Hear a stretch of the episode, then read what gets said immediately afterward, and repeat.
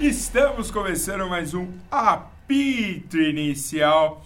Hoje numa mesa diferente, quase sem gravadora aqui no estúdio hoje, né, Luizão? É isso aí. E como foi seu final de semana, Luiz? Foi ótimo. E aí, caros ouvintes, como é que, como é que foi o final de semana de vocês? Também Tudo temos bem? a volta de André Carbone depois de quatro folgas na segunda-feira. Olá. E Matheus Ribeiro e seu computador sempre presente. E aí, pessoal, tudo bom? Bom, vamos aí começando mais uma semana, segunda-feira, dia 10 de dezembro de 2018, que não temos o que, Luizão? Brasileirão mais. Não acabou já. Ou seja, acabou nosso podcast, né? Não, Não, muita bola jamais rolando, acabaria nosso muita podcast. Mas se você aí tiver de bobeira no trabalho, quiser né, aquele esqueminha, passar uma meia hora escondido no trabalho, o senhor pode acessar o blog do Jorge Nicola, o blog do Alexandre Pretzel ou o blog do Rata e saber todas as informações de transações e também alguns bastidores aí dos acordos televisivos e tudo mais. Agora que nós temos Eduardo Rata, que fez uma ótima entrevista semana passada com o André Sanches. Mas aqui as últimas, poucas últimas informações aí sobre algumas transações do futebol brasileiro. O Ganso quer sair da Europa, né? Como já está sendo falado aí, o Ganso está um pouquinho triste jogando no Amiens. Acho que o Ganso acabou com a carreira dele, né? E quem o quer? Ah, dizem que o São Paulo o quer. É, tem que ver aqui custo, né? Exatamente. É, o Flamengo aí tá fortíssimo para acertar com o Abel Braga, né? O nosso querido e amado Harlan Barreira também está na mira do São Paulo e do Santos, camisa 10 do Júnior Barranquilha, que vamos falar daqui a o pouco. contrato acabando em breve, né?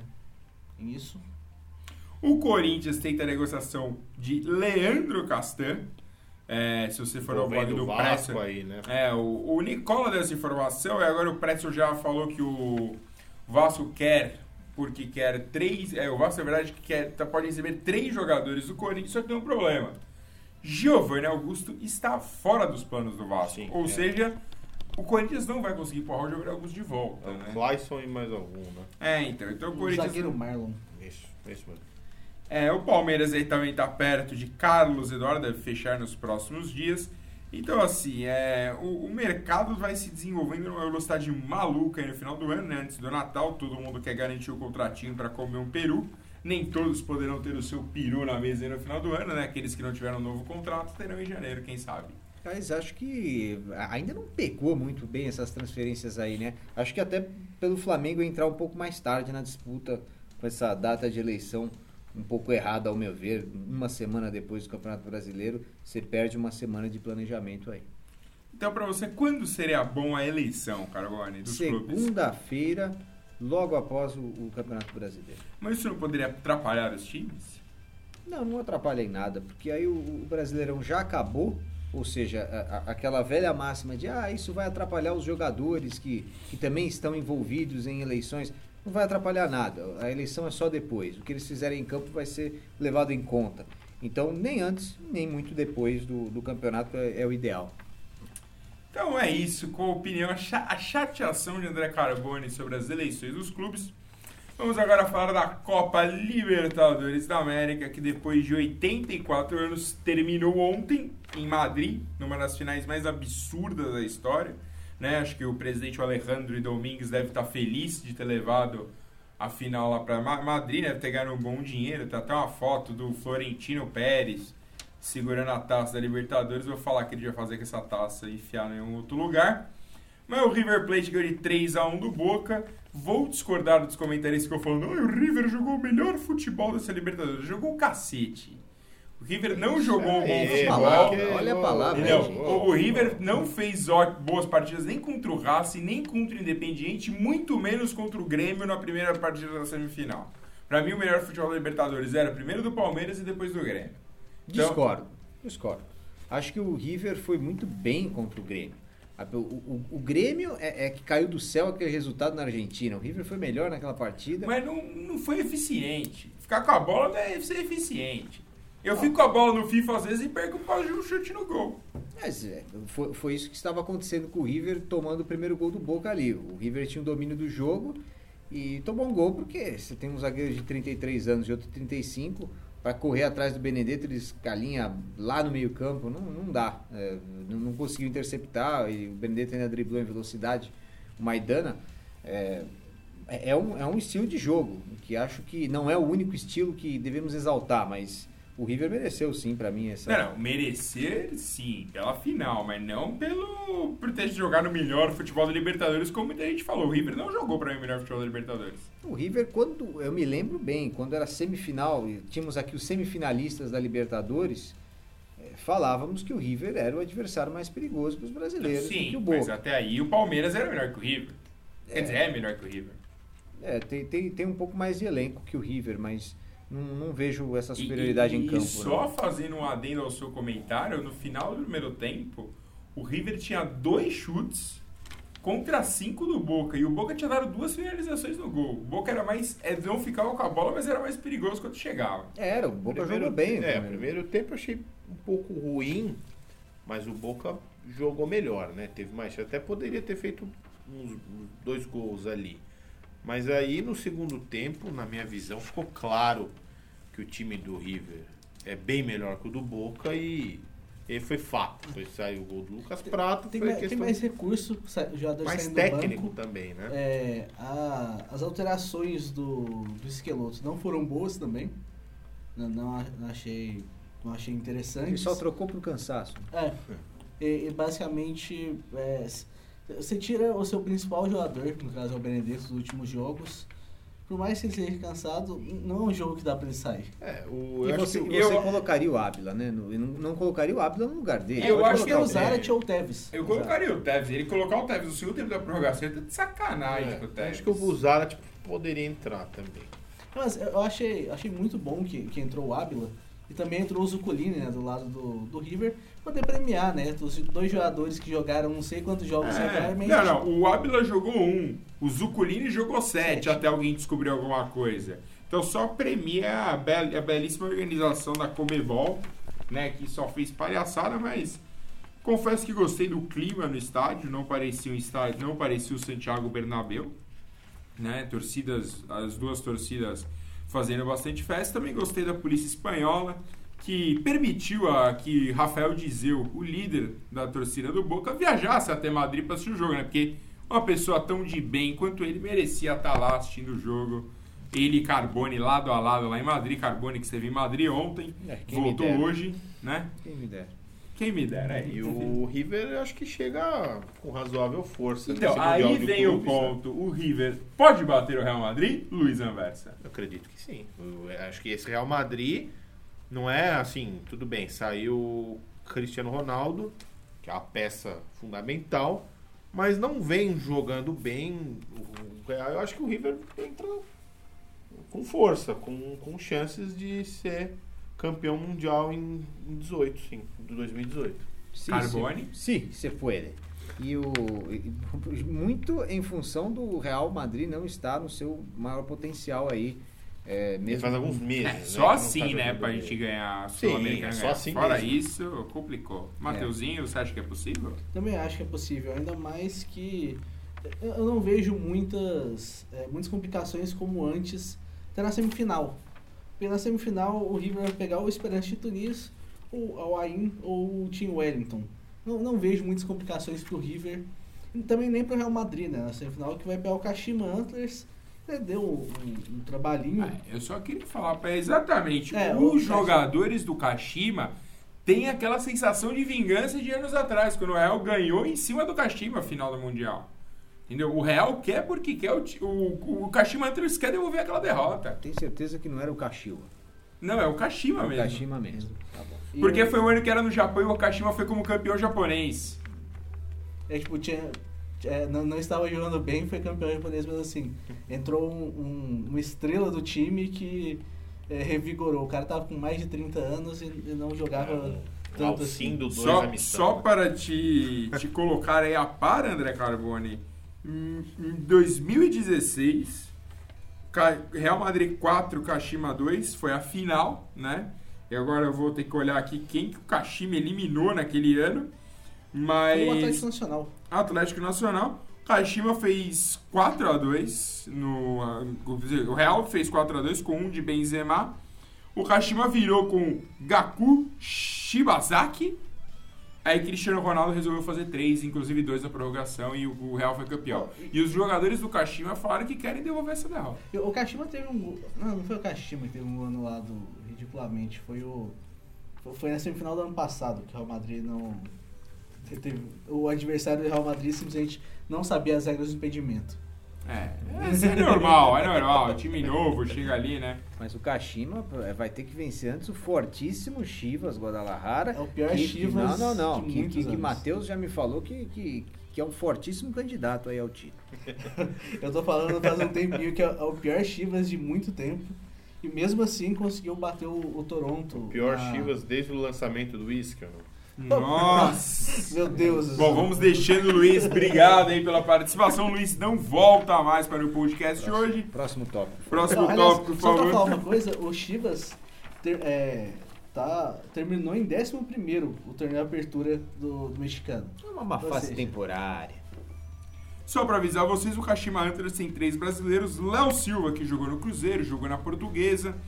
Temos também Leandro, que é... Leandro e o- o CNH. É, exatamente, Cruzeiro, jogou no- inclusive no Palmeiras. E Palmeiras jogou no Grêmio. Santos, jogou no Coxa, Calça jogou no. Grêmio. jo- E agora está no Kashima. E temos ele, Leandro Serginho, né? Série B. É, exatamente, ele, o orelhudinho. Ah, sim. Hum. E, ele, e temos o Serginho, que é do Santos, e agora tá lá, foi emprestado por Vitória, Santo André, América Mineiro, e agora foi comprado pelo Kashima Antlers, tem 10 jogos e 3 gols com a camisa do clube japonês. E que ainda estava no América quando a gente começou o podcast e falava bem do América. É, tá, e- aí, tá aí um dos motivos para o América ter caído. E eu quero deixar uma coisa aqui pra vocês, e talvez quem, o técnico do Kashima no Mundial seja o Zico, tá? Porque teve uma crise lá dentro, o técnico foi espirrado e o Zico saiu da penúltima posição pro vice-campeonato em alguns dias. Então eu acho que talvez o Zico lidere o Kashima no Mundial. Isso aqui é confiança no Caxias. Isso que é confiança. Eu tô com o Kashima. É, nós percebemos. Melhor do Kashima do que com o Fax. Mas aí vamos para a Sul-Americana. Gratuitos, né? que tem a sua final no dia. na quarta-feira na Arena da Baixada, com expectativa de recorde de público. O Atlético enfrenta o Júnior Barranquilla, a ida foi 1 a 1 Do lado do Atlético, o Pablo é grande dúvida, não treinou na segunda-feira, mas segundo o Matheus, deve jogar. E Theo Gutierrez foi liberado para jogar. E nesse final de semana o Júnior bateu o Independiente de Medellín por 4 a 1 se eu não me engano, já na fase final do, do Colombianão, hein? O Mateuzinho vai confirmar. Eu acho que dá pro futebol brasileiro, apesar de não gostar do Atlético Paranaense, eu acho que vai dar Atlético. Vou de furacão também. Por que, que você não gosta do Atlético Porque eu Paranaense? não gosto de Mário Petralha, É, acho que ele faz mal pro o time futebol dele brasileiro. demorou, É, acho que uns 40 anos pra ganhar lá. O jogo O do.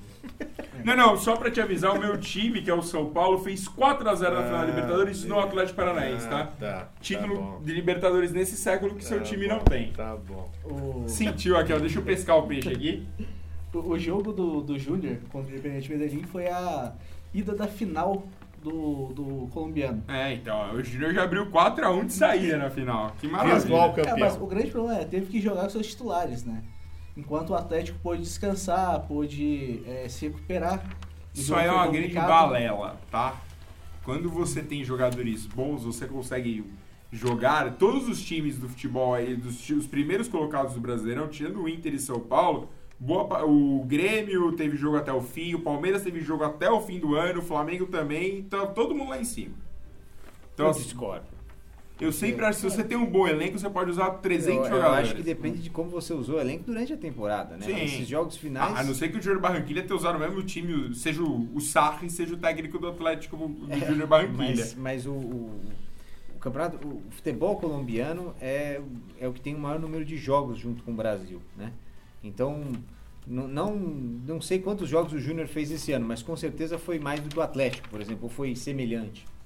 É, tem. tem o, o campeonato colombiano ele tem. Três ele- fases. É, então tem três fases. E, e o que eu gostei também é que, inclusive, isso é uma cópia do campeonato peruano. O campeonato peruano também tem três fases. E o campeonato peruano segue muito a tática do nosso cariocão, entendeu? O cariocão, se você ganha o seu turno, só vai pra semifinal. O Alianza Lima, por exemplo, não ganhou nenhum turno e tá na final do peruano. Então, assim, o, o peruano é um grande. Só, É um grande regulamento. Só pra falar, o Atlético Paranaense jogou 73 jogos na temporada até o Nossa. momento e o Júnior Barranquilla jogou 72.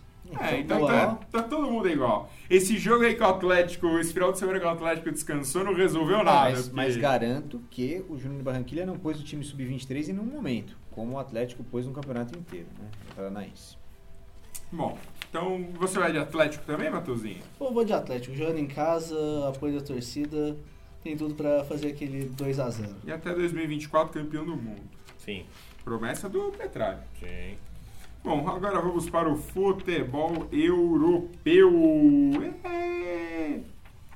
O Liverpool é o novo líder da Premier League. O que, que você tá rindo, Luizão? Os efeitos sonoros aí. É, é, como a gente não tem um contra-regra, é, o efeito sonoro tem que ser. Certo, nós somos os efeitos tá sonoros. certo.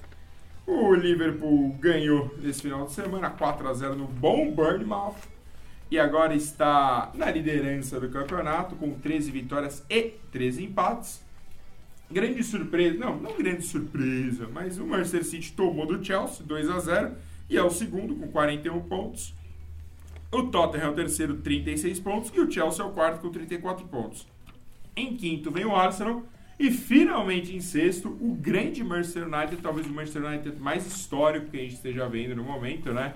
Com a campanha belíssima e Mourinho fazendo um trabalho maravilhoso. E, e pode perder o sexto lugar hoje, né? Na É. segunda. Não, o não. Everton ainda Olha, joga. eu. Eu só queria apontar uma coisa: o Arsenal, que é o quinto, tem 34 pontos.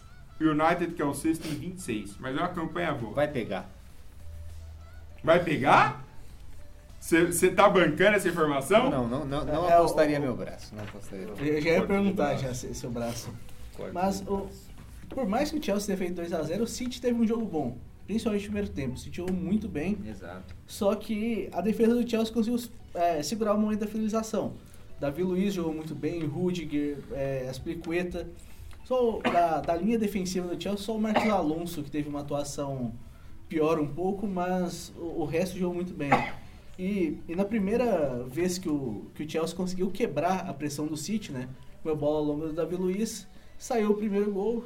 E no segundo tempo o Chelsea até conseguiu é, chegar um pouco mais à frente e fez o segundo gol com o Davi Luiz também de cabeça, né, nesse caso. Como vocês perceberam, tivemos efeitos sonoros de André Carboni morrendo. O podcast vai terminar apenas eu e o Matheus. É, por quê? Eu tô bem. Não, aqui você também. foi punido depois daquela piadinha. Ah, mas a piada foi bem espirituosa, né? Não, foi horrível. Não. Vocês são críticos de humor agora, pô? Sim. Também. É. E agora, só pra fechar aqui, na Premier League, hoje nós temos o jogo só, o jogo final entre Everton, Everton e e Watford. Watford, 6 horas da tarde. Transmissão dos canais ESPN, porque é o único canal que passa a Premier League aqui no Brasil. Então, o jeito é ficar fazendo Tem, tem a. Rede TV, né? No, Mas só aos sábados. Sábado, É. sábado, hora do almoço. Uma hora, né? Isso. Você tem alguma ligação com a Rede TV? Tenho. Ah, então tá bom. empresa. Não, é um que eu grande perce- abraço, pessoal. de Aqui eu percebi que você se empolgou quando a gente falou Rede TV, Sim. você tirou a camisa. Sim, uhul. não, tira a camisa. não. Agora vamos para a La Liga. O, Barcelona segue líder 4 a 0 com, no clássico, né? Porque não dá pra considerar Barcelona e Espanhol um clássico que o Espanhol acho que não ganha do Barcelona há uns 70 anos Clássico já. catalão, É. Fernando. Não, É tipo não Juventus- apaga a história dos Juventus e. Nacional, então, é o clássico Zona Leste contra a Zona Oeste. É um clássico de clubes pequenos. Qual o problema? É um clássico? Mas o. Mas o Juvenal? É, então, mas aí são dois clubes pequenos jogando juntos. Então, O o Barcelona é um time gigante, o Espanhol é um time mas é pequeno. um clássico É. da região. A última vitória do Espanhol no Campeonato Espanhol é na temporada 2006-2007. Faz tanto tempo. O Matheus não tinha nascido. Então, quer dizer, é 2008 e 2009. Ah, Nossa. 10 anos. O Matheus tinha dois anos. Mais de 10 anos. Vamos falar, viu? Como Mas- o duelo tá aqui equilibrado. Super equilibrada. O Barcelona então ganhou. O Real também ganhou do Huesca 1x0. O Atlético bateu o meu Alavés por 3x0. Fácil, fácil. O Sevilla empatou. É, também o que o Atlético gasta e que o Alavés Ah, gasta. mas tava. Ué, Sevilha segue em terceiro depois do empate com o Valência. Então a, a tabela da La Liga é Barça, Sevilha, Atlético e Real. Fechando a zona de Champions. Alavés e Levante ali na Liga Europa. Mas o Campeonato Espanhol está bem disputado. Só me estranha ainda a campanha do Valência. Esperava um pouquinho mais. O Valência é o 15 com apenas 18 pontos. Mas a diferença, por exemplo, do Alavés, que é o quinto, para o próprio Valência nesse momento são de 8 pontos, é isso? Deixa eu confirmar aqui. Se, 6 pontos. Então, assim, o campeonato está bem equilibrado esse meio de tabela. O próprio Barça ainda não fugiu muito, só tem três pontos em relação ao Atlético de Madrid e Sevilha. É, o grande destaque mesmo fica pro, pro Messi, né? Com os dois gols de falta no, no jogo contra o Espanhol. Um deles que foi um golaço, inclusive, botando a bola na gaveta. É, pouquíssimos, eu, eu lembro de pouquíssimos jogadores que conseguiram fazer dois gols de falta no mesmo jogo. Eu realmente. Eu lembro do Rogério ter feito, feito dois de falta no mesmo jogo, mas não lembro muito. É, eu também eu gostaria aqui só de fazer uma correção. O Sevilha é o segundo colocado, que o Sevilha tem mais gols marcados que o Atlético de Madrid. Sim. Então o Atlético é o terceiro, o Sevilha é o segundo, ambos com 28 pontos. Mateuzinho, mais uma vez, errou na pauta. Talvez semana que vem nós traremos o outro pauteiro ao programa. E no campeonato italiano, a Juventus já é campeã italiana, né? Já tá aí fechada com o título. eu, eu ainda não arrisco meu braço. Não, eu já arrisco tudo. Invicto eu, eu- não? não, invicto eu acho difícil, mas. Mas eu não acho. Ah, eu acho, cara. Vai. Vai enfrentar o Napoli no São Paulo, vai ter o jogo do orgulho, tem essas coisas aí. Vai ter o jogo contra o Milan também. A Juventus tem basicamente quatro adversários ou cinco adversários grandes que ela, que ela pode perder ponto, né?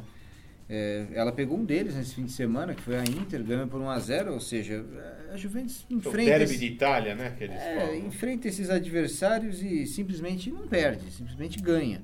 Ela jogou melhor que a, que a Inter. A Inter teve chance de sair na frente, teve duas chances clamorosas, mas a, Não, a Juventus mas- continuou na Aí, frente. mas é o ponto, teve mais né? Se, se você está no Juventus Stage e tem uma chance de fazer o gol, você precisa fazer o gol. Mas- Caso contrário, a situação fica Ó, a- a Inter teve complicadíssima. muitas chances no, no primeiro tempo, inclusive. É, chances claras foram duas antes da Juventus marcar o gol, né?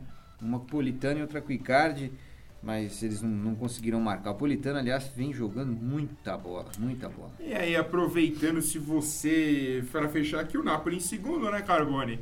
Napoli também. O campeonato italiano tá engraçado, porque o Napoli tem 8 pontos atrás do Juventus, mas já abriu 6 para Inter. Exato. Então, assim, é- Perdeu pra Juventus.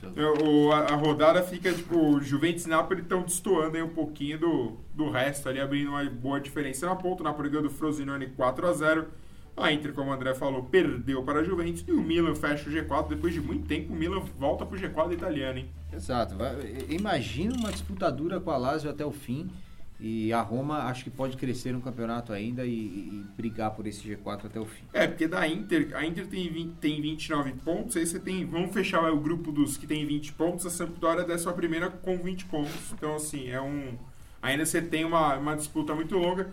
E aproveitando para fazer uma propaganda não para a empresa e sim para o nosso blog, se você quiser saber um pouquinho mais do porquê voltaremos a ter campeonato italiano transmitido de uma forma meio via streaming aqui no Brasil, além do Série A Pass, PES, você pode acessar o blog do Rata e entender como a Zan empresa está entrando aí no mercado Eu acho que brasileiro. eles chamam de Dazon. Dazon, Dazon, então está entrando aí no mercado brasileiro, vai transmitir a Ligue 1, campeonato francês, campeonato que eu mais adoro, o, a Série A italiana e a Copa Sul-Americana, todos os direitos, e você vai ter que pagar isso aí para ter no seu celular.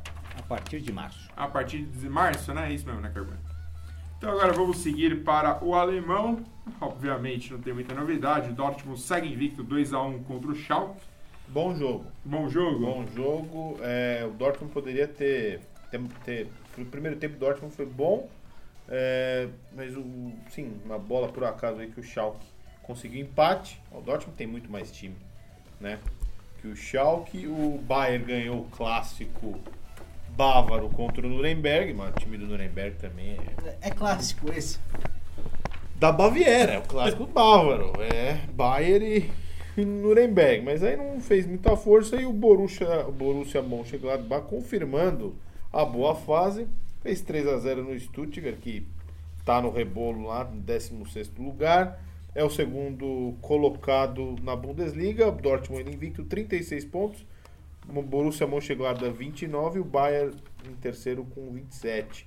Uma coisa do do Hertha Berlim, que é o sexto lugar, pro Borussia Mönchengladbach, seis pontos só. Então ainda É tá só. aberto. É, não- É, tem uma, acontece uma coisa interess- é, interessante nesse Schalke Dortmund, que na última semana o, o homem que atacou o ônibus do Dortmund Ante o jogo Ah. da Champions League foi, é, Foi, foi sentenciado, Foi, sentenciado, foi condenado. a, né? a tem- a um bom tempo de prisão, agora eu não lembro de cabeça quanto Também tempo. não. Mas a torcida do Schalke levantou um bandeirão a favor dele, falando que morte a todos de Dortmund e que ele deveria estar tá livre. É, o jogo foi na, área, na Arena of Schalke, né? E, mas o Dortmund mostrou que dificilmente perde esse título a- alemão aí, né? Queria pontuar só uma coisa sobre a Bundesliga 2, segunda divisão alemã, que o Hamburgo é o líder da competição, o Hamburgo que nunca tinha caído, né? O relógio zerou lá no estádio, mas o Hamburgo parece que vem fazendo uma boa força para subir. E uma coisa interessante, o Union Berlim é o terceiro colocado. Aí você vai falar, por que, que você está falando do Union Berlim? Por que, que você está falando? meu Deus? Porque o União Berlim é o único time invicto. Só que o União Berlim tem seis vitórias e 10 empates, e por isso é o terceiro colocado da Bundesliga 2. Foi espetacular, hein? Campanha espetacular. E agora, infelizmente, eu não vou poder falar do campeonato francês. Né? Já está decidido, parece que até a Federação Francesa entregou a taça para o PSG. Não, brincadeira. Mas muitos jogos foram adiados por causa dos protestos na França. Força aí quem estava protestando, que tá, foi preso, inclusive, né? Tem que, tem que protestar mesmo contra o aumento de impostos e afins. Não queremos impostos. Mas o PSG tem. Um pouco confuso. Essa... O PSG empatou os últimos dois jogos, agora eu fiquei um pouco confuso, mas eu acho que tá errada essa tabela aqui. Porque o PSG só tem um empate no campeonato, porque o jogo foi post-post, né? O famoso adiado. Então não tem empate. PSG tem 43 pontos, 14 Mas o vitórias. PSG realmente empatou os últimos dois jogos. Empatou? Então tá empatou bom. Então... contra o Bordeaux, empatou contra É verdade, o empatou contra o Strasbourg. Que tava perdendo até o fim do jogo. Achei que ia se virar esse jogo. Então o PSG já tem dois empates, duas partidas sem vitória. Cuidado, Talvez, cuidado. talvez seja a hora do Thomas Tuchel ser demitido, não Sim. sei. Mas segue aí com 13 pontos de diferença. Eu gosto de fazer essa conta. O, é, a diferença do PSG pro. Meu Deus, quem é o segundo? Eu- Por que, que eles usam essa Lost lá, Lost Lille. é, então. A diferença do Lille para o nosso querido Toulouse é os mesmos 13 pontos, só que o Toulouse é o 15 no campeonato, né? O Lille faz uma ótima campanha, mas não o suficiente para bater o PSG. E agora, Luizão? Chegamos no que, Luizão? Liga dos Campeões, Champions League. Champions League. O que você vem a me dizer sobre a Champions League?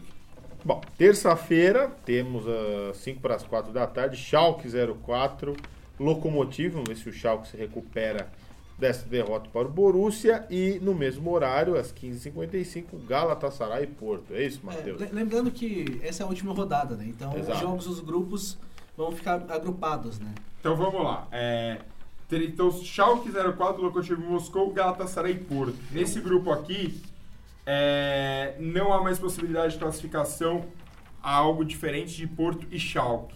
A briga agora fica pela Europa League entre Galatasaray 4 pontos, Lokomotiv 3. O Porto passará em primeiro nesse grupo porque já tem 13 pontos. E o Schalke passará em segundo porque tem 8 pontos, 4 a mais que o Galatasaray. Então, e esse grupo resolvido. Galatasaray vai para a Liga Europa. Eu também acho. Também acho. O E o. Galatasaray também. Aí O vamos time para. o- preferido do Sr. Jorge Nicola, inclusive. Né? Falou que era dificílimo jogar lá. O Clube Bruges pega o Atlético de Madrid, enquanto o nosso querido Borussia Dortmund pega o Mônaco. Aqui também, grupo A zerado. Por quê? Quer dizer, tem uma disputa pela primeira posição, mas o Atlético de Madrid é o primeiro com 12 pontos. Tem um jogo tranquilo. E pega o, Do- e o Dortmund, que pega o Mônaco, também precisaria ganhar para ficar em primeiro. Então, se eu não me engano, nos critérios de desempate, o Dortmund leva vantagem. Então, em caso de empate, Dortmund em primeiro, Atlético em segundo. Porém, o Clube Bruges tem cinco pontos e já não pode ser alcançado hum, pelo Mônaco. Então, ou seja, o Clube Bruges na Europa League, o Mônaco está eliminado de tudo. Que horrível pro Mônaco, hein? Sim, então assim, é. Mas faz uma temporada horrível na Liga, Também. não, faz uma Eu temporada vou, vou horrível. apostar em uma zebra aqui. Vou apostar que o Borussia vai ficar em primeiro nesse grupo. Porque ele ganha o jogo com, com o Mônaco e o Atlético só empata contra o Brook. Não, Interessante, ganhar. interessante. Eu aposto com o Atlético. E aí também vamos agora de grupo B. Barcelona classificadíssimo, 13 pontos, 6 pontos de diferença para Tottenham e Inter de Milão. E aqui esse grupo temos um bom jogo, porque temos Barcelona e Tottenham, ou seja, o Tottenham terá problemas, mas a Inter de Milão pega o PSV e por lógica, né, desse momento na tabela, ganharia. Então, a situação é a seguinte no momento. Tottenham 7 pontos, menos 1 de saldo, mas tem 8, 8 gols pró. Compensação Inter de Milão, 7 pontos, menos 1 gol de saldo, mais 5 gols pró. Ou seja, a Inter precisaria ganhar o jogo e torcer para pelo menos o Tottenham não vencer. É, no caso aí o confronto direto é o primeiro, primeiro confronto, primeiro critério, de Critério. desempate, o Tottenham leva vantagem. Que ganhou um e empatou o outro, não foi? Não, ele ganhou de 1 a 0 em casa e perdeu de 2 a 1 fora. E conta o gol fora Conta o também. gol Tem fora essa aí. palha, palhaçadinha aí. Mas eu acho que a Inter passa, hein? Eu acho que a Inter passa também. Eu acho que a Inter ganha passa. É, e esse grupo também é assim: Barça classificado, PSV eliminado, Tottenham Inter. Quem passar aí, o outro vai automaticamente para a Europa League. E aí, meus amigos, chegamos num grupo complicadíssimo. Desses três times que eu falarei, Napoli, PSG e Liverpool, todos os três podem ir para a segunda fase da Champions. Por outro lado, o Liverpool corre um pequeno risco de sequer jogar a Europa League. Por quê? Porque é a única coisa que o Estrela Vermelha tem para fazer esse grupo. Então, assim, agora com vocês, Matheus, e toda a explicação dessa bagunça que é a disputa entre Napoli, PSG e Liverpool para ver quem vai passar. Só lembrando que Napoli 9 pontos, PSG 8, Liverpool 6. Mas por que tem essa bagunça, Matheusinho? É uma bagunça porque a gente pode ter um empate tríplice. No empate tríplice, é, os é, muda totalmente a, co- como a UEFA vê os confrontos. A UEFA veria os confrontos aí, pensando no ponto de que os resultados com estrela vermelha são eliminados e aí você só é, encara os resultados entre Napoli, Paris Saint-Germain e Liverpool. Então seria tipo um triangular, É, você, criaria, você faria, você conta os jogos, esses quatro jogos, né, de cada um. É. Só que aí entra o porém, o PSG já não pode mais pontuar nesse mini torneio, porque o PSG pegou estrela vermelha. Sim. Em compensação, Napoli e Liverpool se enfrentam. E esse mini torneio só acontece se o PSG empatar com a Estrela Vermelha fora e o Liverpool ganhar em casa do Napoli. Aí ficam os três com nove pontos. Então, e aí entram várias situações, como o Matheus vai explicar, de placar, porque alguns placares classificam o Napoli, alguns o Liverpool e o PSG também tem que abrir o olho. É, vamos lá então. No caso de 0 a 0 entre o Estrela Vermelha e o, PSV, e o PSG e o Liverpool ganha do Napoli de 1 a 0, Liverpool e PSG passam. Se o Liverpool ganha de 2 a 1, é, continua assim. Então, é, tem que ter mais um gol, se eu não me engano, pro Napoli. Mas aí eu vou fazer o seguinte: é muito complexo e confuso ficar aqui explicando por horas isso aí. Mas é o seguinte, Luiz, para que você quem passa? Ah, eu acho que vai dar PSG e Napoli. Carbone. Difícil. PSG deve vencer o Estrela Vermelha e ficar em primeiro. É, o Liverpool deve ganhar do Napoli. Aí, no confronto direto, o Napoli ganhou por 1 a 0 primeiro, né? É, o Napoli precisaria de uma derrota com por um gol de diferença, é, fazendo algum gol para passar. Eu, eu acho que o Napoli consegue. Gol de. PSG e Napoli também. O Napoli faz um gol fora. É, eu acho que o Napoli e o PSG passam. Inclusive, eu acho que o Napoli empata com o Liverpool e o PSG vai ganhar. É, e, cara, eu ainda tenho meus... Não sei, o Neymar aparentemente foi pra Estrela... Foi pra Belgrado. Não sabe se joga ainda porque tá lesionado. Mas eu tenho muitas dúvidas sobre esse PSG jogando em Belgrado, que é um estádio um pouquinho hostil 7 para a o 0. adversário. É, 7 a o 0? 7 a É, 0. o grande problema é tipo assim, todo mundo teve facilidade contra o Estrela Vermelha em casa, mas o Napoli empatou e o Liverpool perdeu lá, né? Então, é, por mais que o PSG tenha tido uma grande facilidade em casa, eu não espero que seja um atropelo. Se o PSG ganhar, Yahoo- deve ser de pouco. 7 a o 0. Yahoo- O Yahoo Sports fez um texto sobre o estádio do Estrela Vermelha, o túnel. Entrem lá e confiram que o texto é bem legal, com vídeos e fotos. É um estádio bem hostil mesmo. Agora, eu só queria saber de vocês, pô, o Liverpool chegou na final do ano passado da Champions. E aí pode cair na fase. Vocês acham que pode ser considerado um, um Ah. fracasso? Fracasso só se você. pe- Você tem que olhar para os outros, pro, pro grupo da morte, né? Se você pega esses do- dois times aí, eu não acho que seja um grande fracasso, não. Mas o, o que- Liverpool gasta muito mais que o Napoli, então. Eu acho que as pessoas subestimaram o Napoli. Esse é o ponto pra mim. O Napoli vem de boas temporadas, e aí o Napoli caiu nesse grupo, então o óbvio para todo mundo é PSG e Liverpool passando, o Napoli fica com a Europa League e o Estrela Vermelha eliminado. Como o Matheus falou, Estrela Vermelha fez quatro pontos, os quatro em casa. E, e o Napoli, quando foi pro confronto com os grandes, jogou igual os grandes. Então, assim, eu não vejo, eu não vejo nenhum fracasso do livro. É ruim você ser eliminado, mas não acho que seja um negócio de chegar na mesa e falar, Klopp, brigadão, valeu, até mês que vem. É, eu acho que a situação seria bem pior se o Liverpool não estivesse bem no inglês. Sim. Se você, é, se você vai mal na, na Champions League, tipo, cai pra Liga Europa e provavelmente tá lá em quarto ou quinto do, do inglês. Que dificilmente Não, e- você chega no título. E no né? caso do Liverpool, assim, Napoli e PSG, eles já estão, né, caso de eliminação de um dos dois, na Europa League. O Liverpool não. Se, por exemplo, o Liverpool empata com o Napoli e o Estrela Vermelha ganha, o Liverpool está eliminado completamente. Não, talvez aqui no confronto direto ele leve. Mas, por exemplo, no caso de uma derrota do Liverpool, que não é tão impossível, o Liverpool poderia ficar fora até da Europa League. Aí talvez pudesse ser um. É, aí acho que seria o pior. Poderia fazer um barulho maior nisso, nesse suporte, nessa eliminação. Eu, eu, eu acho que o Napoli é sim uma surpresa nesse caso, porque o time do Sarri nunca levava perigo para os times com um orçamento superior a ele, no, nem no Campeonato Italiano e nem na, nem na, na Liga dos Campeões. Então, é, realmente foi surpreendente. é, esse- isso pode ser algo do Ancelotti, sim. Então agora vamos seguindo aqui para o grupo G. Estou pulando os grupos com o horário do jogo. Quarta-feira, 13h55, Vitória Pilsen em Roma, Real e CSKA. A Roma precisaria de uma goleada e o Real precisaria também tomar uma quantidade boa de gols para que a Roma passasse primeiro. Esse é um grupo que está resolvido o primeiro e o segundo, basicamente. E aí, Vitória Pilsen e CSKA Moscou brigam por uma vaga na Europa League. Já está resolvido porque é confronto direto. Ah, é o verdade, Madrid já ganhou. Real. Então já era Roma e Real passam assim. Vitória e CSKA brigam pela fase de pela, pela Europa, Europa League. Aí voltaremos aqui agora para o horário das 6 horas. Um grupo que tem Bayern, Ajax, Benfica e AEK também está resolvido com Bayern e Ajax brigando pela primeira posição. E o legal, eles se enfrentam. Bayern ganha. Bayern Bayern. ganha, você acha que o Bayern passa primeiro? Eu, eu- eu acho que Bayern não perde, então ele, ele vai É, ficar eu em acho que vai ser primeiro. empate, o Bayern vai passar em primeiro. Mas boa campanha do Ajax, bom ver um time Sim. holandês voltando aí. O E time o bem Kovac novo, fica, né? Falou que ia sair. Vai comer o papo. panetone, né? É, Aliás, o estúdio papo. do Yahoo tá cheio de panetone, Luizão. Chocotones e panetones. E nesse, e nesse grupo ainda bem que eu não apostei meu braço, porque eu apostei no Benfica, né? Contra, não, e não no Ajax. Benfica, campanha bem ruim, né? Pois é. inclusive. E o Benfica vai pra Europa League, já que não tem chance de pegar nem o Ajax. E o AEK tomou cinco vezes na cabeça, vai tomar a sexta, provavelmente. O grupo F tem Manchester City, Lyon, Shakhtar Donetsk e Hoffenheim.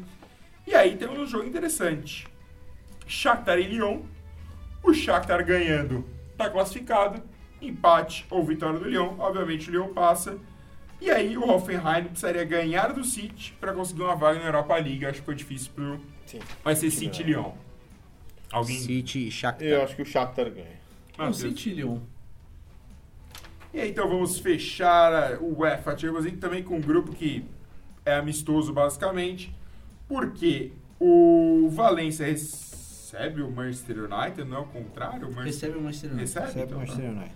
O Valência recebe, eu achei que era o contrário, mas o Mateuzinho disse que não e me deu um tapa. Valência, então, rece- é, recebe o Manchester United e... Foi- Foi 0x0 a ida, foi um Ah, jogo- verdade, jogo tenebroso. É como todos os jogos do Mourinho. E o Young Boys encara a Juventus. É um grupo também que não dá mais. Assim, o, o Manchester teria que ganhar do Valência, Juventus perder para o Young Boys. Acho muito difícil acontecer. Então, o Juventus e o Manchester já na próxima fase.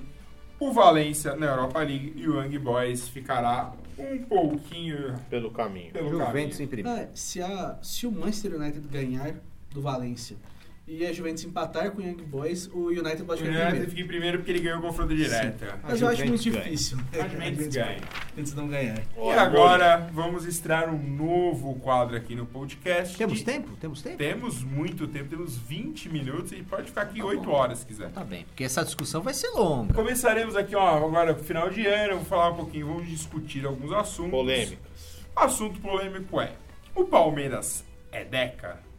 Como sabemos, o Palmeiras foi campeão brasileiro, tem 10 títulos, mas se considerarmos desde 1971, o Palmeiras tem 6. Explica-se, porque existiam a Taça Brasil, o Robertão e a taça, ou a Taça de Prata.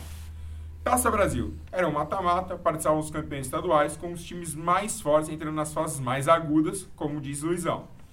Nas edições 61, 64, 65 e 66 participaram dois paulistas. 67, dois mineiros, 68, nenhum paulista disputou. Achei um pouquinho café com leite isso aqui, né? Mas como a pauta foi feita A história do pelo Brasil mineiro, é né? Pelo mineiro leite. Matheus.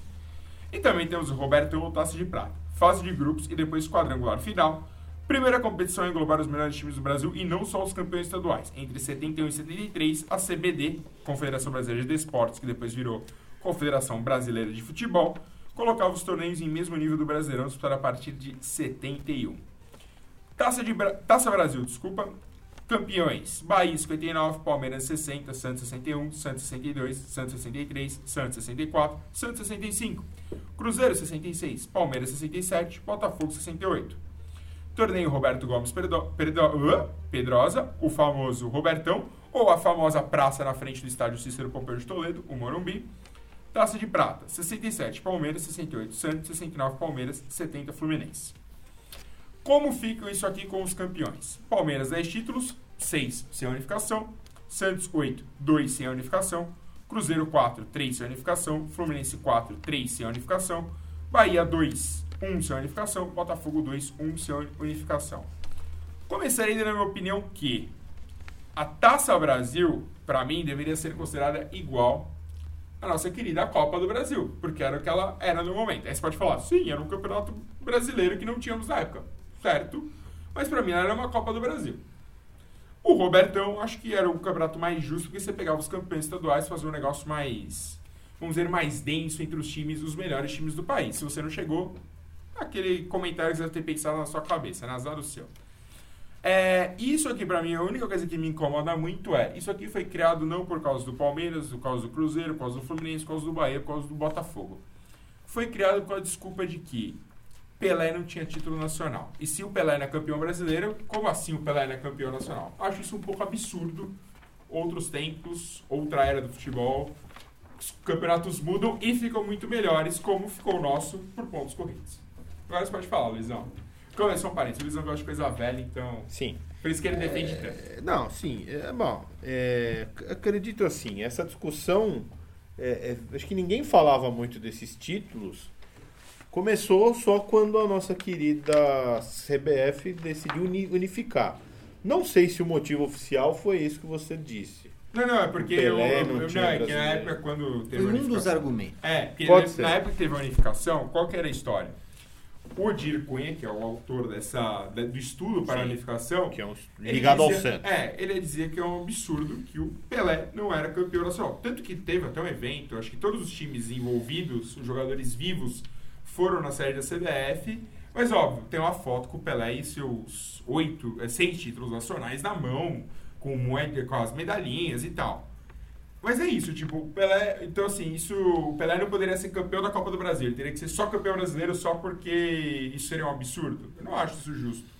Bom, de- definitivamente não. É, é- bom, é assim, se você for analisar como o nosso, o nosso campeonato é disputado hoje, obviamente não se enquadra em nenhum desses. Taça Brasil, muito menos o, o Robertão. Mas eu acho o Robertão justo, pelo menos.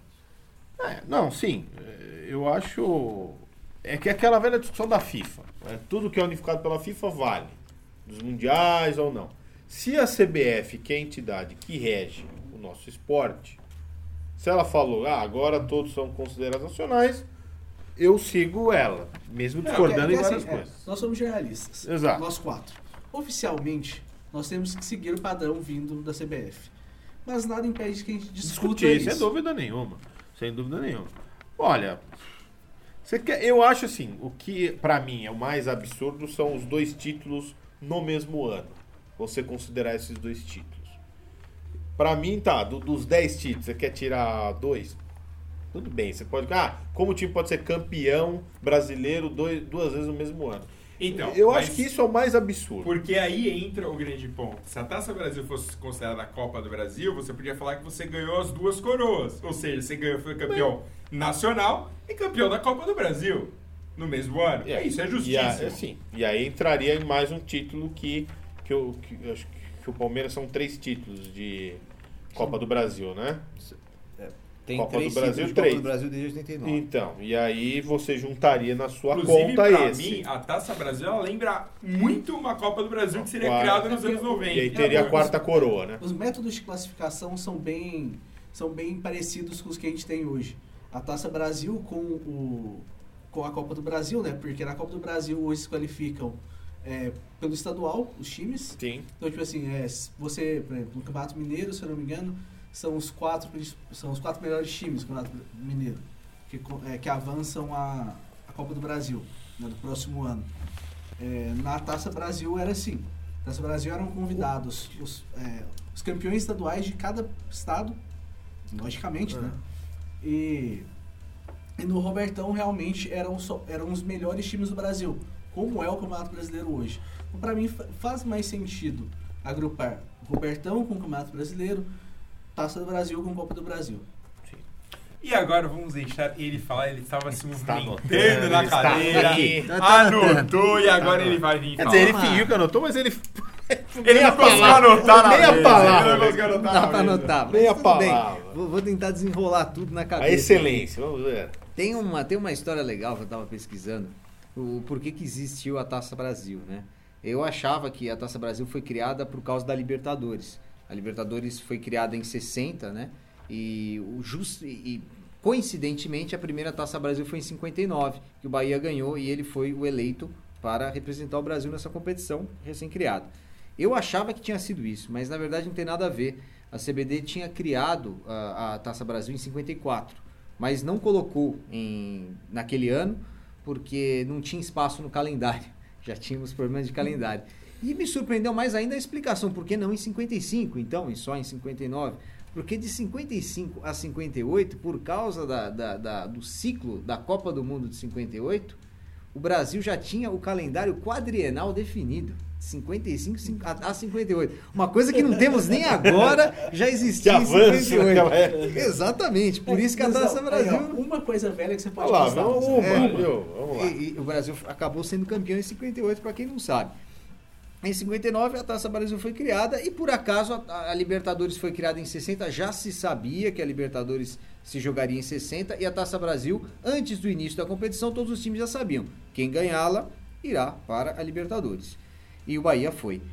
É, depois de um tempo, é, em 66, o Santos não, não disputou a Libertadores. O Santos foi campeão da Taça Brasil em 66, é, depois de disputar várias Libertadores em seguida, e não foi para de 67, porque, enfim, falou que o Independiente era, foi muito violento no, no ano anterior, e, e- e não foi. É, essa, essa perda de, de valor da Libertadores para os brasileiros foi, foi então fazendo com que a CBF deixasse de lado também a Taça Brasil. E, e com isso a Taça Brasil deixou de ser disputada em 68. Seu pai não concorda com vocês de perda de valor da Libertadores, não. É, exatamente, ele não concorda, mas o brasileiro não disputou um ano e depois não disputou em 69 nem em 70.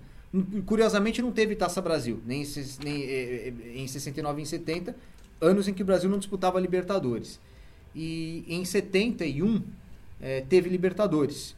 Quem foi chamado para aquela Libertadores, já que não teve Taça Brasil em 70? Ah, o Robertão, campeão da Taça Brasil, naquele, na- da Taça de Taça Prata de prata. que foi o Fluminense, e o vice-campeão Palmeiras. Os dois foram para essa, pra essa Libertadores de 71.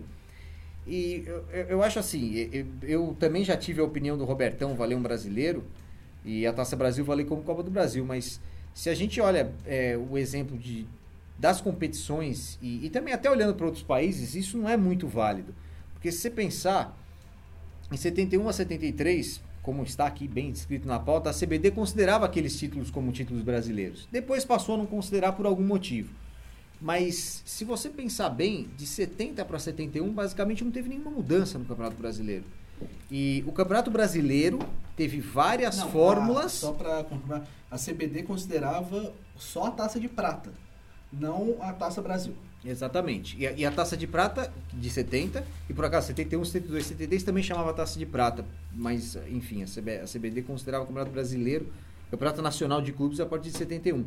É, o- os Robertões, que os dois que o Palmeiras conquistou e, e o do Santos em 69, eles tinham muita. É, eles tinham muita em 68, eles tinham muita similaridade com a taça de prata que o Fluminense conquistou em 70. Em 71 o Campeonato Brasileiro já era um pouco maior, já tinha, já tinha times de mais estados. E, claro, o Robertão tinha os 12 grandes, tinha também o Bahia. É, é claro que pode ser considerado muito mais o Campeonato Brasileiro do que a Taça Brasil. Mas é, a, a, ideia da CBF, desde o início, foi, foi fazer a Taça Brasil ser um campeonato brasileiro. Só foi nessa fórmula porque não tinha tanta condição de viagem, não tinha, não tinha como fazer um campeonato de 20 clubes viável. É, não, não, não, dava. E, e, e assim, pelas fórmulas do Campeonato Brasileiro até 2013, fórmulas totalmente esdrúxulas e classificações também via estaduais, tudo bem, ah, se classificava mais, é, não se classificava um time que nem na Taça Brasil, mas se classificava também pelo estadual. Aquela brincadeira que falam que o São Paulo foi rebaixado, mas não foi, mas disputou a Taça de Prata, é, disputou, isso foi no Campeonato Paulista. Mas todos os times grandes de São Paulo chegaram a disputar a Taça de Prata também quando existia uma Taça Ouro no Campeonato Brasileiro. Ou seja, a classificação também era pelo Campeonato Estadual. É, a CBF teve um monte de nomes, porque também essa é uma outra coisa que se que pega. Ah, o nome não era Campeonato Brasileiro. O nome nunca foi Campeonato Brasileiro. O nome foi Campeonato Brasileiro lá a partir da década ah, de 80, isso aí 90. É, isso é argumento. Isso Mas, é tipo, é tipo brincar falar, ah, não tem pôster do título. E sobre, e sobre o, o, número de jogos, esse também não é um argumento válido, porque é, se você pegar, por exemplo, o Campeonato Italiano, que eu gosto muito, é, as primeiras edições, as 30 primeiras edições, só tinham 4, 5 times. Eles disputavam um ou dois jogos e aí iam para a final. Eles treinavam o ano inteiro para disputar aquilo. E aquilo era o campeonato italiano, não era a Copa Itália, que veio muito depois. É, eu, sobre os, o fato de serem dois no mesmo ano, é, entendo que, que realmente dois no mesmo ano parece algo muito tosco, né? Mas, Mas a gente vários, tem os exemplos da América do é, Sul vários também. Vários países tiveram do mesmo ano dois e, e, seguidamente, às vezes teve dois. O próprio campeonato estadual, muitas vezes eh, teve duas ligas disputando e, é, e, eles não disputavam. Isso aí são pontos de apertura e clausura, eu acho uma grande besteira. Mas eles consideram dois Não, eles consideram porque eles gostam de copiar uma parte do calendário europeu. Eu não gosto. É pra ter, tipo, tudo separadinho e bonitinho. Não, não, não gosto também. Acho que, cara, é, tem que fazer igual fazemos no Brasil hoje. 38 jogos, ah, mas tem a janela europeia no meio. Cara, passar bem. É, ou se adequa ao calendário europeu. Não, não tem como, Luizão, porque eles param exatamente quando? Tem, que até deles. a Rússia se adequou, né? Entendeu? Eles param no verão dá, deles. Dá. A gente tem que parar no nosso verão também. É injusto, por exemplo, o jogador falar pro cara, ó, você vai jogar aí no verãozão, tipo dezembro e janeiro, que os caras têm um pouco de férias, você vai jogar no verão e vai ficar. E vai, sabe, trabalhar janeiro e dezembro e janeiro. Aí, aí em julho você tá de férias. O cara não vai. Até porque muitos deles eles não vão ficar de férias. O cara vai ser vendido e vai ter que ir pra Europa jogar. Então, assim, ó, esse de apertura e clausura eu já ganhei besteira. Tipo, o negócio tava brincando mais cedo. Tipo, o peruano tem três turnos, o colombiano tem três turnos, que o último turno é uma grande mata-mata. Tipo, falta uma, um pouco de lógica. A melhor fórmula é o que tem no Brasil: 20 times, 38 jogos e todo mundo abraçado. E esse, o papo de boteco do número de títulos, ele só existe em países em que os títulos são equilibrados. É, por exemplo, o Bayern, ninguém discute que ele é o maior campeão alemão, até porque o segundo está muito atrás. Considerando, é o Nuremberg. Considerando o qualquer conta, qualquer conta antes da guerra, depois da guerra, só Alemanha Ocidental, só, qualquer conta o Bayern é o maior. Então não tem discussão. É, na Rússia é, é difícil, porque virou soviético, é, depois virou Rússia de novo. que mandava é, é, é, é, relativo. Na Itália, isso tem discussão. Porque está muito, tudo muito perto. O 30 da Juventus. os dois títulos. Exato. E, e, tem, os, né? e tem o, o a, a, a Inter e o Milan ficam muito próximos. Então eles, eles têm esse negócio do número de títulos. Mas os primeiros títulos tinham dois jogos. É, e mesmo assim era considerado um título e ficou. É. Aquele título de 1902 que você conquistou com dois jogos tem o mesmo valor do que os 38 jogos de hoje? É, para a história tem. Não, é, para a história, história, tem. tem. O, o meu e, e ponto... esse, esse, é o ponto da Taça Brasil, entendeu? Para a história tem. O ponto dos dois aqui é o seguinte, tipo, você faz o campeonato e você, tipo, você demora anos para um alguém falar, ah, isso aqui é brasileirão. É, eu concordo. É, eu acho esse... que grande, a grande falha da CBD para mim é isso. Devia, tipo, em 71, quando, ó, vai ser um campeonato diferente, mas tá valendo tudo que já veio antes. Porque A, CBD ela muda o formato e ela basicamente ela pega esse campeonato, joga no lixo e fala: ah, vamos começar do zero aqui Não, de novo. O papo Ela- de boteco começou é. por causa disso, né? De unificar por os títulos. anos Não tinha que- nada de que vale. Ela fala por três anos que vale e depois simplesmente some dos registros. É, até 73, nos registros da CBD, tá lá. Todos os campeões do, da Taça de Prata, do Robertão, Palmeiras, Santos, Palmeiras e Fluminense, estão lá registrados como campeões brasileiros. Em 74, isso some. É, Essa é a grande questão. É, e ninguém sabe direito por que isso some. Não, e, e importante dizer, a Taça Brasil era da CBD. Os Robertões, inclusive o de 70, que foi a Taça de Prata, que era meio Robertão, é, é, não se sabia muito bem se era da CBD. A CBD participava da organização, mas ela efetivamente não organizava. Em 70 é, não se sabe se ela organizou, se não organizou. É, isso, é, isso, isso deixa um pouco a a pulga atrás da orelha, mas é, enfim, é, eram, eram campeonatos que, que valiam, pelo menos na minha visão valiam. E a mesma coisa, a gente pode até ampliar a discussão para 87. É, é óbvio que o Campeonato do Flamengo vale. É, você tem 16 clubes com torcida grande e que eram os maiores da época. Eu vou, vou dizer assim, pelo menos os 12 é, mais o Bahia estavam lá. É, os outros três clubes foram escolhidos meio na marra. E eles foram escolhidos mais por distância. E não eram necessariamente os maiores. Mas você não pode é, excluir um campeonato que dos 16, dos 12, o- os 13 clubes maiores do Brasil até aquele momento estavam naquele campeonato. E todo o resto estava num campeonato organizado pela CBD. E depois ainda queriam uma final no meio do caminho. Enfim, aquele torneio é completamente diferente. Mas para mim tem que valer dois campeões no mesmo ano. Não, sim, pode. eu, eu acho que o Palmeiras ainda é campeão, brincadeiras à parte, que fazemos fora do ar, obviamente. Mas, entretanto, contudo, a culpada é a própria CBF. Porque assim, ela, ela paga os 13 torneios, vamos contar assim, uma conta um pouco burra, até 71 ali, como se nada tivesse existido antes de 71. Como se o brasileiro só vale a partir de 71. Aí chega alguém incomodado com a história e puxa principalmente por causa do Pelé. Fala, ah, o Pelé não tem título brasileiro, isso não é possível. Vamos voltar pra lá. Então traz título pra todo mundo. Eu acho que se você pensar como os europeus, é, os europeus não, vai ser títulos nacionais. E aí você acaba- acabaria um pouco essa discussão, campeão, campeão brasileiro ou não.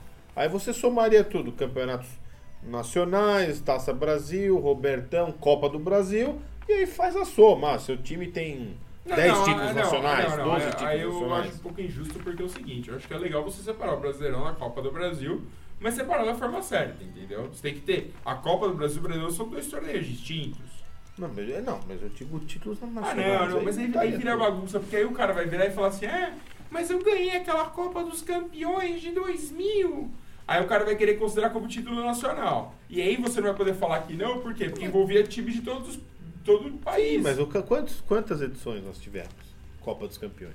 Três ou Duas, quatro. né? Duas. Duas ou três. É, o cara é uma vez campeão nacional, deixa ele achar que ele é campeão nacional. Não, mas aí, Não, não. então, mas aí virou uma Sele- grande é, aí a bagunça. seletiva da Libertadores com o Atlético ganhando em 99 vai valer também. Porque, tipo, tinha time de tudo quanto é lugar também. Entendeu? Você, É, é, é, esse é por o isso que eu falo, você tem que dividir como Brasileirão, então, Palmeiras Deca brasileiro. Copa do Antiga- Brasil. Até os anos nove- final dos anos 90, como dos anos 90, não tinha esse, essa unificação. E nos guias da- das revistas esportivas aqui do Brasil ficava bem claro. Campeão brasileiro, pá, Robertão, pá, era bem dividido. Era isso que você tá falando. Sim, é, que aí juntou tudo. Mas, Mas, eu é, acho que. é o distanciamento histórico que faz isso, faz a gente pensar diferente. É, no começo da década de 90, naqueles guias lá, é, não tinha internet, não tinha Wikipedia. É, ho- hoje, hoje, esses, hoje na Wikipedia, ou você Guias tem. placar, né? Vamos É, falar. ho- hoje na Wikipedia, ou você tem todos os títulos do clube, contando o torneio Laudo Natel, Tereza Herrera e tudo, ou você só tem os principais. É. E aí forma campeão nacional, campeão estadual Ele e já pronto. dá Ó, não tem mais nada. Ó, vou abrir aqui quando a gente discute. Eu O vou da abrir aqui, por placar, exemplo. da placar era bem explicadinho, né? Campeões brasileiros, Não, e- Copa do Brasil, Roberto. Tanto é que quando eu era mais jovem, eu falava, ah, eu era tetracampeão, né? Que a gente na- nos anos 90, né?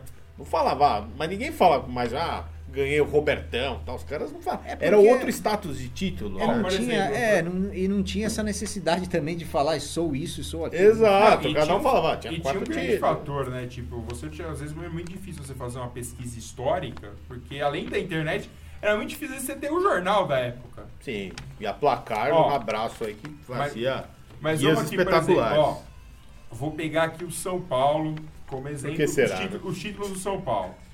São Paulo, por exemplo, tem a quádrupla coroa internacional em 93. Você vai considerar isso aqui. O que é a quádrupla coroa? É um título não oficial dado a uma equipe ou esportista conquista quatro títulos importantes. Por exemplo, o Santos ganhou em 62, o Santos ganhou em 63, o Santos ganhou a quádrupla coroa em 68. Mas o que são a, E é o último quadra? time a ganhar a, a quádrupla coroa, pra gente ver como é absurda, foi o Flamengo, em 2014. Agora me fala os títulos que o Flamengo ganhou em 2014 Então, mas ganhar a o que, que é coroa. essa quádrupla coroa? Campeonato títulos Carioca. Não, mas não, ah, isso aí não. Não, não, não, me fala, me fala é- qual- quais os títulos Então, que você mas o critério. Taça Guanabara. Não. O Flamengo foi campeão carioca, do novo Basquete Brasil, Não, da não, Liga das, da Não, Liga das não, Américas não, não. e do Campeonato Mundial Interclubes. Não, mas é. Três, três títulos do basquete. Sabe por que, por exemplo, o é São não. Paulo ganhou isso em 93? Porque o São Paulo foi campeão paulista, campeão da Recopa. Não, desculpa, tô lendo o Santos aqui. O São Paulo foi campeão da Supercopa, da Recopa Sul-Americana, da Libertadores e do Mundial. O Santos, que era o que eu tava falando antes, foi campeão do Rio São Paulo, da Taça Brasil que estamos discutindo, da Libertadores Mas do essa, Mundial. tudo- mas essa do Flamengo não tem a menor lógica. Então, Não a mas é, menor mas, lógica. Luizão, é isso que a gente É tá outra falando. coisa. É, mas é o que o Carbone tá falando. Às vezes o. Quando a gente abre, às vezes, por exemplo, as pessoas querem pegar o distanciamento histórico, por exemplo, a quádrupla coroa internacional, talvez ela fosse legal pro Santos em 60. O Flamengo em 2014, pra contar o clube e contar título de basquete, não é legal. Mas é claro que não é legal. Não tem nada Aí, a ver. Nossos amigos do NBB. É, Não, não estou não. desprezando. Aí, por exemplo, não pode entrar nesse Aí, beleza. Aí aí. o São Paulo aqui tem os três mundiais, as três Libertadores, a Sul-Americana, a Copa Comebol, que, por exemplo, são a mesma coisa. Copa Comebol e Sul-Americana são o mesmo torneio. Aí você tem. É, a mesma coisa. Sim, assim como era Mercosul. É, assim exatamente. era Por exemplo, Supercopa, o Palmeiras tem a Sul-Americana, é que a gente não considera porque ah, chama a Copa Mercosul. Aí você tem a Supercopa Sul-Americana, a Recopa Sul-Americana e a grande Copa Master da Comebol. Entendeu? Aí pulando aqui o Brasileirão, é- Rio São Paulo. Aí você tem a Taça dos Campeões, Rio São Paulo. O São Paulo tinha on, tem 11 títulos desses. Eu nem sei nem que jogo é esse. Ah, era uma competição de futebol que eram dois jogos entre o campeão da do Rio e o campeão de São Paulo. Por exemplo, em 17, o América do Rio ganhou, porque o Paulistano deu WO nele. E eu garanto pra você que o Ameriquinha conta isso como se fosse um baita de um título. Você pegar um torcedor antigo do América e falar, não, porque em 17 a gente bateu dos paulistas do Paulistano. O jogo foi WO. Entendeu?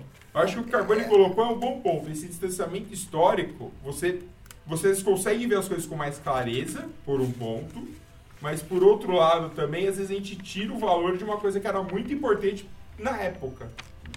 Exato. Sim. E, e se, e, se Concordo. quer- e se essa história de ser 10 títulos, ter 9, ter 8 títulos importa tanto, acho que sim. Santos, Palmeiras, esses times têm que Aí, lutar ó, mesmo. aí, Luizão, eu vou puxar a conta que você queria fazer, separando por Mundial, Continental. São Paulo, como título oficial, tem 58. 3 mundiais, 9 continentais, 6 nacionais, 12 interestaduais. Um parênteses muito rápido, que o São Paulo ganhou 11 vezes a taça dos campeões e o São Paulo, e 28 estaduais. Por quê? Porque o São Paulo tem 21 paulistas, tem 3 taças do governador do estado, 3 torneios inícios e um supercampeonato paulista. É. O- o- a- os únicos campeonatos que me incomodam, é, tirando o, o Mundial, o fato do Mundial, é, são esses campeonatos criados para ter dois, com dois Exatamente. times. Campeão de um negócio contra campeão do outro. O Intercontinental eu entendo, porque é uma dificuldade você viajar para a Europa é- e é vice-versa. Sim. É, É, mas todos os outros são criados para ter valor nenhum, afinal. Porque qual que valor tem uma Supercopa? Ou, quer dizer, Que já tá ca- na final, né? ali- O ali no- campeonato- No caso do Sul-Americano era a Recopa que se chamava, que era o campeão da Supercopa contra o campeão, que era uma competição mais longa, campeão da Libertadores. Que valor tem a Super. E no- na Europa isso é Supercopa, né? Esse campeonato de dois times. Supercopa Supercopa de- da- das Nações, Supercopa do- da Europeia. Não vale nada, gente. É um, é um, é um negócio de pré-temporada ali que você É um- considera ó, um título. ó, É um Luizão, torneio que e começa na final aproveitando, já. Luizão, E só aproveitando aqui para falar do seu Palmeiras, o seu Palmeiras é campeão do Campeonato Paulista Extra. Valeu. eram, que eram dois jogos entre. Eram jogos entre os quatro acho que primeiro, colo- primeiros colocados por ligas diferentes, entendeu? Então era o Campeonato Paulista Essa extra. discussão de bar, que é eu adoro, sempre vai ter. Mas eu acho que ficou mais nervosa, principalmente dessa unificação de títulos. Porque dá margem para esse tipo de discussão. Ah, mas pô, o time é campeão duas vezes no ano, o regulamento era diferente, que time que participava. Eu acho que é isso, porque antes não tinha discussão. Ah, ganhei o Robertão, ganhei o campeonato. Aí acabou, né? Não E tinha tem, tanta e coisa. tem muito o, o recorte que você, que você pega, né? Se você. Hoje tem muito, mas não é, não é pouco jornalista, não. Muito jornalista já usando o recorte de pontos corridos como se fosse assim. É o recorte de pontos corridos. Ah, na era dos pontos corridos, tal time tal. Tá bom, a era dos pontos corridos 2003 vale muito. Já, já, já temos mais de Odeio 15 esses anos. recortes, Já temos odeio mais de esses 15 recortes. anos de pontos corridos. Realmente vale. Mas não é tudo, né? E, e que val... eu, eu não entendo assim. Eles fizeram já uma classificação só dos pontos corridos, né? Já, já foi Eles feito, fazem. já foi feito. E, e- e eu, eu, eu creio que assim, o campeonato por pontos corridos, o fato de já ter 15 anos, é, esses recortes já não valem tanto. Porque que- quando a gente quer explicar alguma coisa pelo recorte dos pontos corridos, a gente quer explicar a frequência, quer explicar o quanto o time é bom no- ne- nesse prazo de 15 anos. Mas assim, 15 anos já, já virou um tempo muito longo. Se você quer explicar esse tipo de coisa, tem que ser nos últimos 5 anos, últimos dois, alguma coisa assim. Se você Pode quer fazer explicar. até pela década, mas passou de década, acabou. Exato, aí já fica muito longo, porque assim, o campo, vamos falar a verdade, hein? A gente viveu essa época bem, já até é, já, já na faculdade ou, ou formado. O campeonato por pontos corridos no começo, 2003, 2004, 2005, não tinha nada a ver com esse campeonato por pontos corridos de hoje. Hoje os times entenderam muito mais como é que se faz, tinha o um planejamento fator, hoje é muito Se maior. for fazer isso, essa continha aí do pontos corridos, já tem que eliminar 2003, 2004, 2005, era Sim. campeonato, sim, campeonato 22, inchados. 22, 24 Sim, times. A partir é. de 2006. O Cruzeiro mas fez mais de ta- 100 pontos. Também já ouvi esse recorte do Campeonato Brasileiro 2006. Então, E- Esse recorte aí, ele é bom para explicar coisas. Isso o PVC adora e faz com maestria. É, explicar assim, de, de tal rodada já teve tal virada. né? o time está sete pontos atrás do líder. Já foi virado em algum momento e tal. Então, isso é isso- interessante. isso é legal. Isso é é interessante. E- mas mas, expli- é, justifica o que você está fazendo, mas não vai explicar nunca. Não vai explicar nunca. E, e- e acho legal essa discussão. Então é isso, senhores. Chegamos ao fim. Luizão, suas considerações finais. Por mais discussões assim, gostei do tema polêmico e lanço um novo tema. Freire Reis fez mais gols que Pelé. Tá bom, discutiremos semana que vem isso. Matheus, suas considerações finais. É, nossos parabéns ao Atlanta United, segundo ano de existência do time, campeão da MLS no último final de semana, com mais um gol de José Martinez, artilheiro da MLS, 2 a 0 no Portland Timbers. E é a primeira vez que um, que um técnico latino-americano, o famoso Tata Martino, é campeão Tata Martino. na MLS. André Carboni. Eu vou fazer um corte de braço lúdico hoje. Corte de braço é assim, eu, eu corto meu braço se daqui 30 anos Nossa. você não encontrar pessoas querendo relevar esses títulos que se conquistam hoje. Pra falar, é, exatamente. Sabe o que pode ser até bom esse ponto? De pessoas que vão querer falar que antes de 2003 não era brasileiro porque não era pontos corridos. Exatamente. Ah, sim. e muito certamente. provavelmente em 30 anos a gente já vai ter evoluído para Champions das Américas. Ou seja, muito provavelmente a Libertadores que nós conhecemos hoje não vale nada. Exato. Com isso, chegamos ao fim do apito inicial. E agora, daqui a pouco, no blog do Nicola, teremos novos vídeos, assim como teremos do Alexandre Pretzel e do Eduardo Rata. Um abraço.